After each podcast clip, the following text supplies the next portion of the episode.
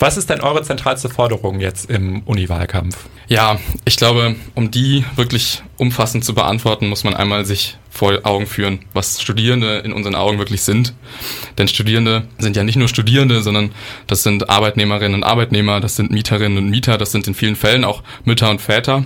Das heißt, die Lebensrealitäten von Studierenden sind ähm, sehr unterschiedlich und nicht so ganz klar zu definieren. Und eins eint uns aber, glaube ich, alle, und zwar, dass die aktuelle Krisenzeit viele Studierende einfach an ähm, die wirklich den Rand ihrer Existenz treibt. Also wir brauchen dringend Entlastung für eben all diese diversen Studierenden, die gerade von der Regierung ähm, einfach komplett vernachlässigt werden. Und genau. Welche Maßnahmen wollt ihr denn ergreifen, um Studierende in der aktuellen Lage, aber auch in Zukunft zu entlasten? Ja, genau. Also man muss, ich glaube, zuerst mal ähm, muss man beachten, dass ähm, die Studierenden nicht weiter belastet werden. Und ich glaube, das Energiesparmaßnahmenpaket, was die Uni jetzt beschlossen hat, also längere Schließzeiten ähm, der Bibliotheken und verlängerte Winterpause und so, das führt auf jeden Fall dazu, dass Studierende in ihren Wohnungen dann heizen müssen und das belastet die auf jeden Fall. Und dann darüber hinaus muss man, glaube ich, auch sehen, dass ähm, viele jetzt gerade den Gürtel einfach enger schnallen müssen. Deswegen darf es auch keine Mietpreiserhöhungen bei den Studierendenwerken geben. Es darf keine Mensapreiserhöhungen geben. Das sind alles Maßnahmen, die wir verhindern müssen, die aber geplant sind ähm, und die natürlich die Studierendenschaft auf jeden Fall mehr belastet. Also das sind die wichtigsten Punkte, ja. Wie wollt ihr die Uni nachhaltiger gestalten? Für uns ist Nachhaltigkeit nicht nur sowas wie recycelbare Mensa-Verpackungen, sondern was viel tiefgreifenderes. Man hat gesehen, Krieg ist eine der größten Umweltbelastungen auf der ganzen Welt. Das heißt, wir müssen militärische Forschung konsequent verbieten. Das bedeutet, die Uni Bonn muss ihre Zivilklausel, also die Selbstverpflichtung, nicht zu militärischen Zwecken zu forschen, ernst nehmen und insofern auch den Bundesministerium für Verteidigung finanzierten Henry Kissinger Lehrstuhl abschaffen.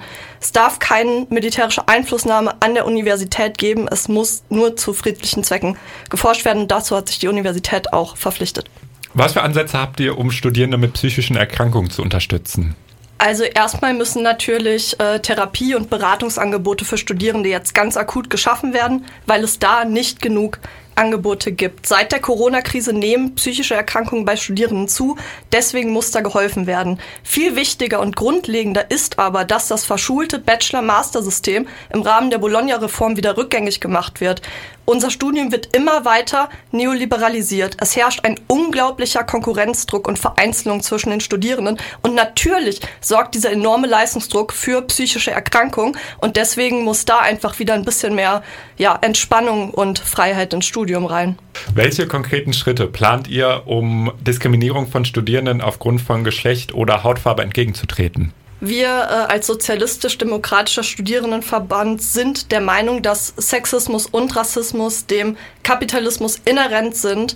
Der Kapitalismus braucht unterdrückte Menschen, braucht ein unterdrücktes Geschlecht, um funktionieren zu können. Deswegen werden Frauen äh, in unserer Gesellschaft systematisch benachteiligt, zum Beispiel durch äh, Care-Arbeit, die ihnen, ihnen im großen Maß aufgebürdet wird. Ähm, BIPOC äh, werden unglaublicher rassistischer Diskriminierung ausgesetzt. Ja, das ist ein bisschen schwierig zu sagen, wie man so ein Problem von so großer Tragweite konkret lösen kann, aber es muss auf jeden Fall kostenfreie Wohnheimplätze für diskriminierte und von sexualisierter und rassistischer Gewalt Betroffene geben.